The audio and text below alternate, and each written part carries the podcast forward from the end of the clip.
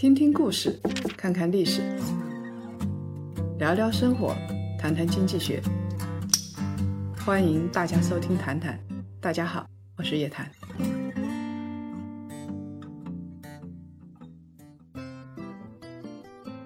谈友们，周五好，又到了我们谈谈时间了。我们基金已经讲了四节课了，这一次的基金呢，是请出我们的财富分析师张杰来给大家聊一聊基金赚钱了怎么办。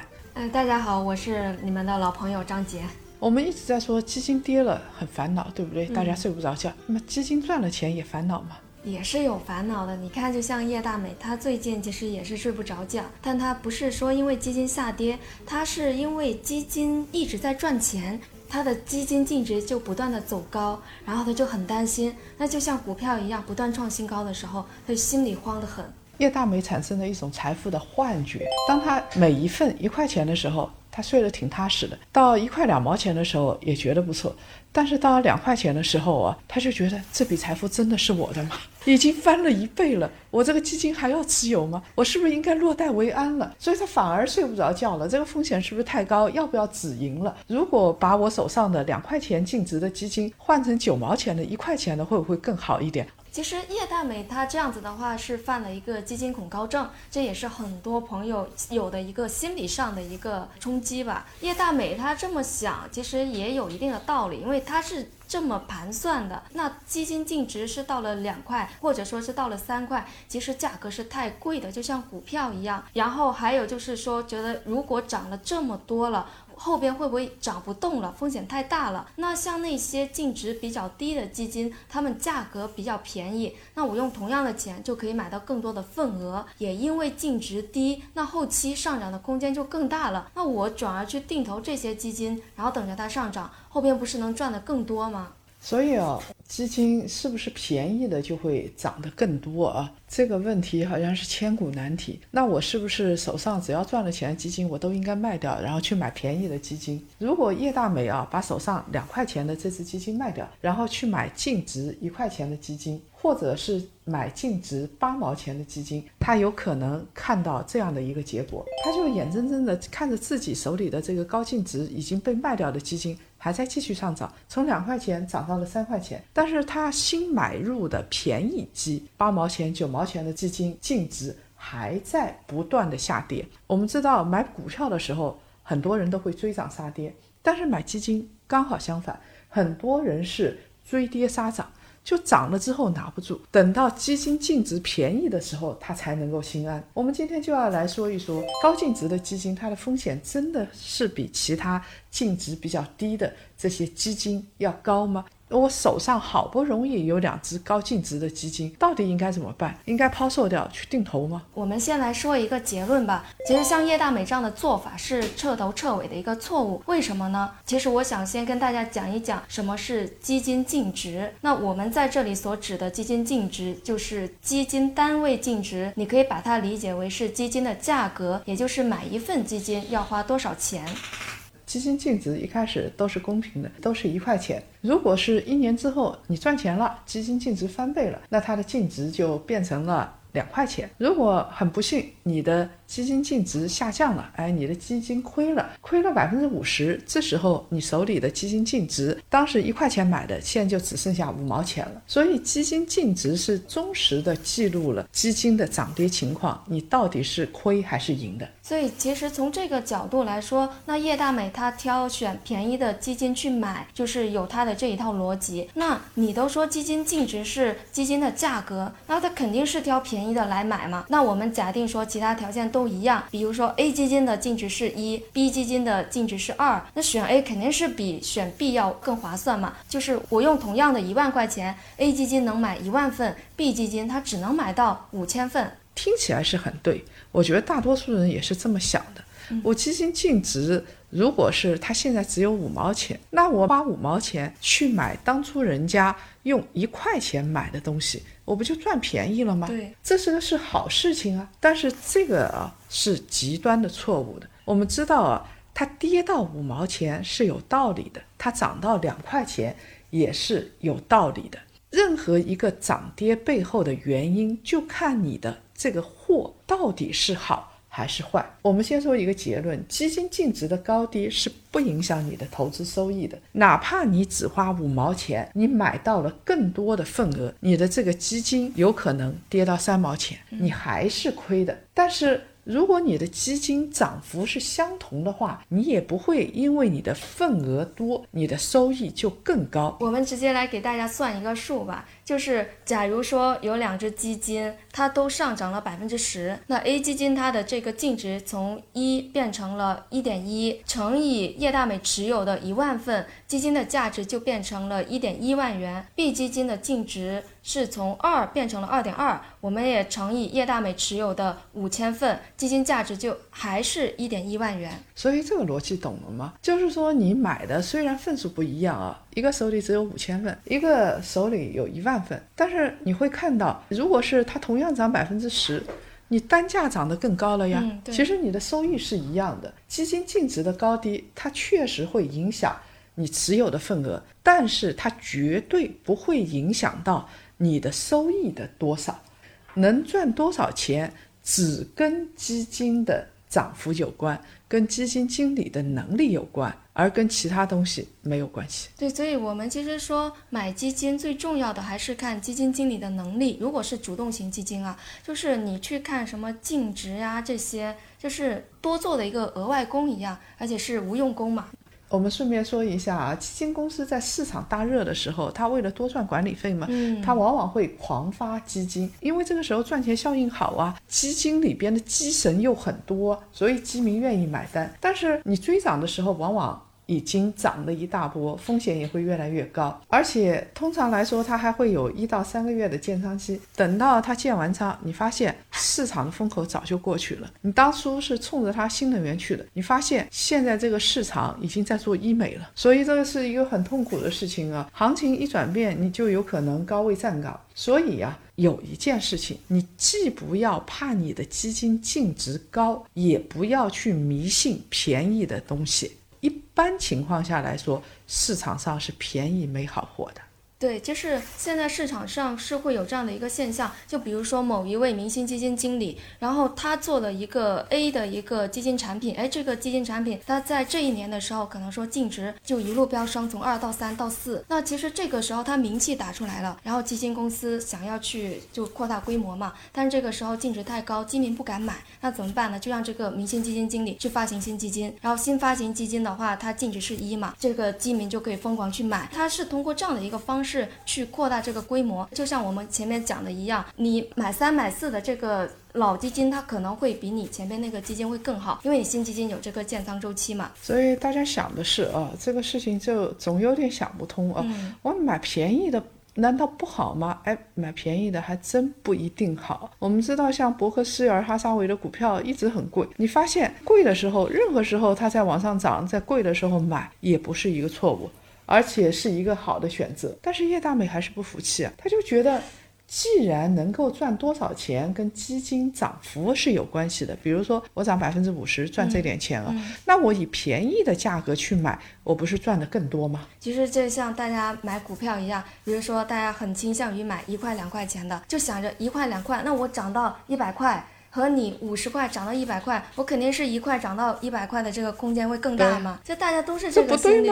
我们刚才说啊，你一块钱涨到一百块，跟你这个五十块钱涨到一百块，我当然是买一块钱的，对不对？但是你要知道，在这个市场上，你想要一块钱，然后你希望它涨到一百块钱，这个概率是不高的，有不高，但是呢。通常来说，你如果是五十块钱，你有确定的机会，而且前面的十年它已经给你从一块钱涨到了五十块钱，所以它从五十块钱涨到一百块钱的概率比较高。与此同时，你去算一算，如果是两个基金，不管它是便宜还是贵，它都是涨百分之五十，你的收益是一样的。对，你要想想它的价格为什么会是一，而别人的价格为什么就能到五十？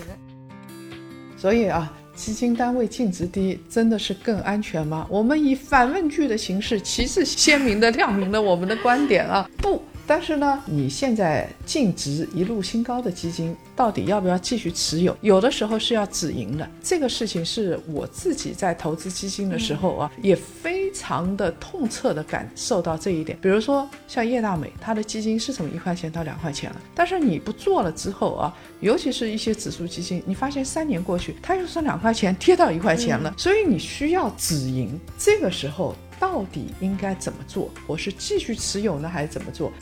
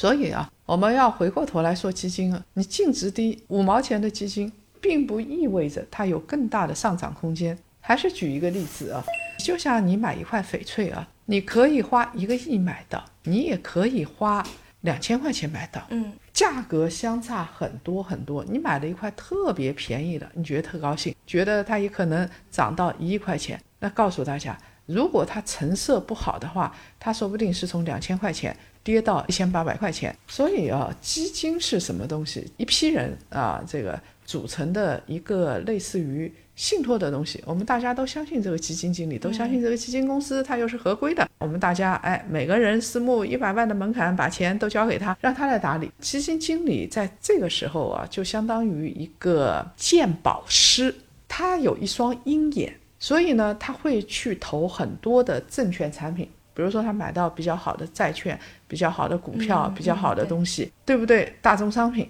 这个基金经理啊，要有一双鹰眼，那么他要确保拿到篮子里的东西都是一些能够升值的珠宝，那我们这个基金经理就挑对人了。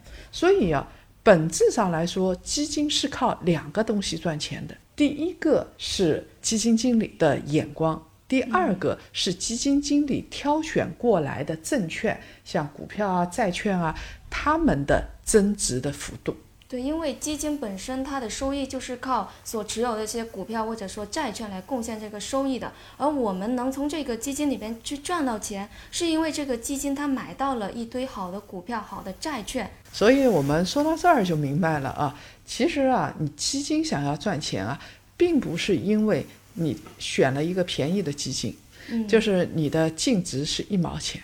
如果是一毛钱的话，它还有可能清盘呢。对，就是基金经理他真正的上涨跟它的价格高低是没有关系的，本质上就取决于基金经理的投资能力，这是关键的关键的关键。所以基金经理这个鉴宝师是最重要的。但是叶大美还是不理解啊。照你这么说，基金净值能涨，是因为它持有的证券价格上涨了，基金经理好。如果它是一个偏股型基金的话，那说明持仓的股票涨得很凶啊。就我一只偏股型的基金，现在已经从一块钱涨到两块钱了，那我是不是应该止盈了？已经到高位了，我这个时候两块钱的时候进场，是不是高位站岗了呢？咱们基金经理他也不是吃素的呀。那像这种主动型的基金。股票涨得太凶，泡沫太严重，或者说市场有一些风向变动的时候，优秀的这些基金经理，他们也会跟着动起来去进行一个调仓换股嘛。所以你要相信优秀的基金经理啊，投基金你就相信这个基金经理是优秀的。如果你认为他是优秀的，你应该相信他比我们更提前的看到了市场的异动。对，是的。比如说他已经涨得很凶了，那他一定会减仓。嗯，如果是这个有一些他认为低位。有价值的话，那他会提前建仓，就是你就相信他这个人就完蛋了。除非一种情况，你错付了人。就选错基金经理嘛。对，其实中国的这个基金经理的话，都是一群最聪明的人在干活。如果说你把大部分基金经理当做傻瓜，那我觉得我们自己才是真正的傻瓜。所以啊，基金净值未来会不会继续涨？它到了两块钱，会不会涨到两块五，涨到三块钱？跟你当下的价格是没有关系的，主要就是看基金经理的能力、基金的持仓质量。如果因为基金净值高就觉得害怕了，就觉得到顶了，就觉得要怎么样了，这个是错的。就是止盈是要止的，但是呢，并不是通过价格来止盈的，这是一种最错误的方式。我就说，如果它的价格到了两块钱，你只要看着是基金公司好，基金经理好，你可以继续拿着，继续投，没有关系。但有的时候要止盈，待会儿会跟大家说。就是说，如果你把这个基金。净值比较高的基金卖掉，然后去换一个净值比较低的基金，你有可能放弃的就是一个未来翻倍的大牛基。所以我们来看一看啊，就是如果一只基金净值低就是好基金吗？我们翻来覆去的说不是，不是，不是。对于那些业绩长期上不去的基金，这种我们反而是应该要谨慎对待的，而不是说价格越跌，然后我要去买。我举个例子啊，什么叫做信息差啊？有一个省会城市在中部地区的。它有一块核心地方的土地，这个拍卖价一直上不去。这个地方它后来建了房子之后，小区的房子也很便宜，但是觉得它地段又好，然后呢这块地又比较整齐，价格又低。当时房地产市场还不错的时候，那为什么就没人摘牌？摘牌的价格这么低呢？后来仔细打听了之后才知道，这个地方原来是个农药厂，大家就觉得就是土地被污染了。住在里边的话。长期它会对身体造成一些不好的影响，但是大家不会说，拍卖地的人他也不会说这个事情啊。那基金上同样也是这样子的啊，所以啊，大家在真正的投资的时候啊，不要恐高，不要像叶大美一样恐高，基金净值上升了我就害怕了。而且基金公司掌握了大家的心态，知道叶大美比较多，有基金恐高症，所以他们对症下药嘛，对着基金恐高症，他们就出台了，为了扩大自己的基金规模，就想出了一些方法，就是把你的基金恐高症给打压下去的，就是通过一些手段和方式，主动去降低这个基金净值。嗯，怎么样做呢？就是通过基金分红、基金拆分。这个其实是一个正规的一个手段，然后去降低的基金净值，它也不违规。对，我们先来说一下，就是刚刚讲的这个基金分红、基金拆分。其实基金拆分的话，就是将基金的份额按照一定的比例拆成若干倍的一个做法。我们去做一个假设。就是在指定的这个拆分日，假如说某只基金的净值是一点九元，那如果在拆分日进行基金的拆分操作，拆分的比例是一比一点九，就是将原有的一份基金份额拆分成一点九份基金，这个对投资者来说是没有什么坏处的。你原来持有的是一千份的基金份额，现在呢变成了一千九百份的基金份额。对，就是总资产是变成了一千九百块钱，它的净值就回到一了嘛。对，所以说这个基金份额是一块钱到了一，投资者持有的份额从一千份变成了一千九百份，但是你对应的基金资产啊还是一千九百块钱。假设说啊，你持有的份额是一点九乘以一千份，那你现在呢是？一块钱乘以一千九百份，就是你会发现啊，总资产是没有变化的，其实没什么区别啊。对，但是这么做对于基金公司它有一个好处，就是净值下降了嘛，那就销售就好做，基金好发了。对，所以我们刚才说拆分啊是一种常见的手段。国外也很多，国内也很多，拆分了就净值下降了，大家都愿意买了。那还有一种手段是可以降低净值的，这个呢也是比较受大家欢迎的，就是分红。就分红，大家可能一看基金分红就觉得啊占到便宜了。基金分红的话，因为它其实一般是说这个基金拿出一部分的基金收益，用现金的方式派发给基金持有人。但是大家要注意，我刚刚讲的是基金收益，就是分的是基金的收益，而不是说分基金公司的收益。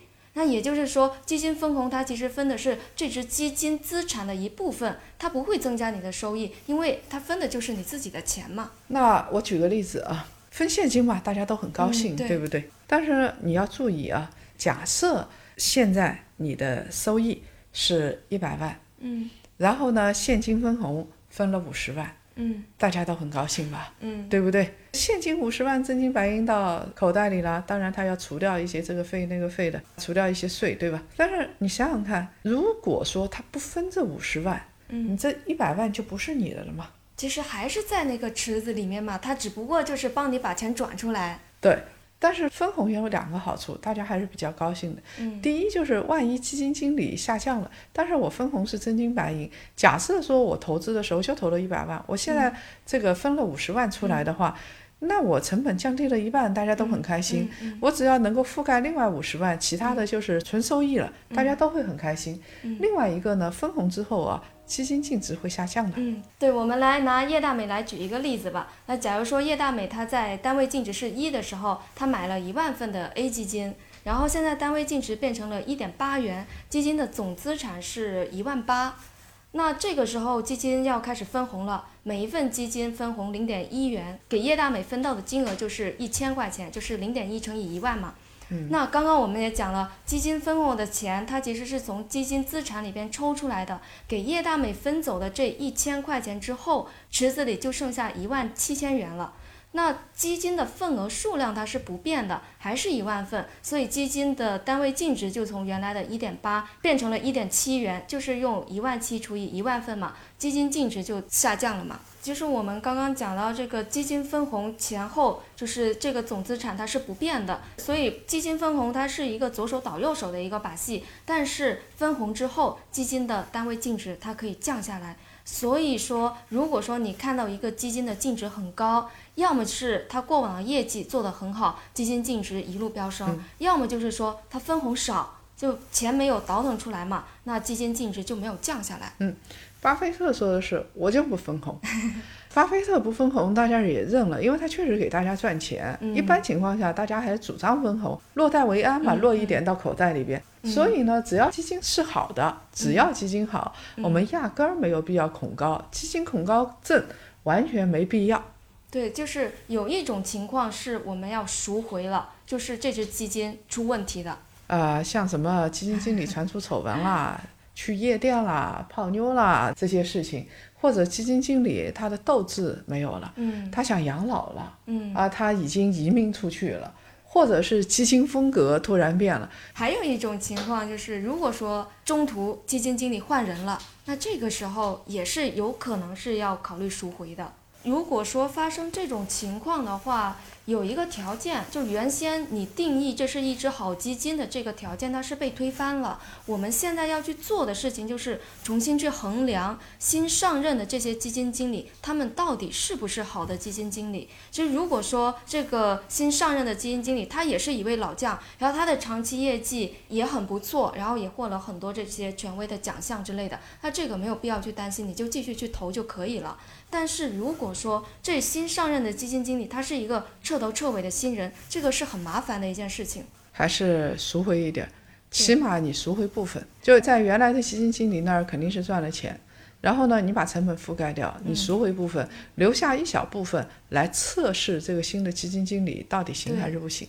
对，就是拿一小部分的一个资金，然后即使说真的这个业绩后边被做烂了，你的损失也不会那么大嘛。嗯，那还有一种呢，就是我们刚才有一个问题是没有说的，嗯就止盈。我们刚才批了叶大美一通啊，说他一块钱到两块钱恐高症是不对的。嗯但是呢，叶大美如果我们换一种场景，嗯叶大美是一个经济学家，然后呢，他对于市场的判断是比较准，对于周期判断比较准确的。嗯你比如说，假设说他去年拿了钢铁啊，拿了这个大宗商品，他判断在接下来货币要紧缩了。要加息了，货币要紧缩，所以他认为我这个大宗商品啊，我不管你基金经理好不好，我这个大宗商品必须要止盈了，我已经赚了一倍了，这已经到达我的止盈线，我必须要止盈了。这个时候叶大美是可以止盈的，但这个前提条件是叶大美啊，必须自己是个专业对，人士。要有专业的这个知识，金融知识。嗯，所以我想跟大家说的是，那从定投的角度来看的话，如果你是定投，通常来说，他会给自己设一个止盈线。这个止盈线一般来说到百分之四五十的止盈线，你如果是不断做定投的话，啊，你这个两年赚了百分之四五十，通常，呃，胆子比较小的话，确实可以考虑考虑止盈，考虑赎回，对，这也是常态。可以分批止盈嘛，你也可以就是先止盈个百分之二十，或者说多少，是慢慢慢慢去走掉。哎，那讲到这儿呢，我们有结论了啊，嗯给大家一个结论，当当当，敲黑板啊！基金净值创新高的时候，基金还能不能继续定投？那我们的结论啊，大方针是基金净值如果说能长期走高，它其实正好是说明这个基金经理他很牛，这才是你要找的适合长期定投的基金。那这个时候你可以就是考虑继续持有嘛，当然就是加上我们刚刚讲的一个止盈的一个条件。好，我们一顿早餐前，一顿早餐前解决一个实际问题，檀香们，我们下期再见。好，檀香们，我们下期见。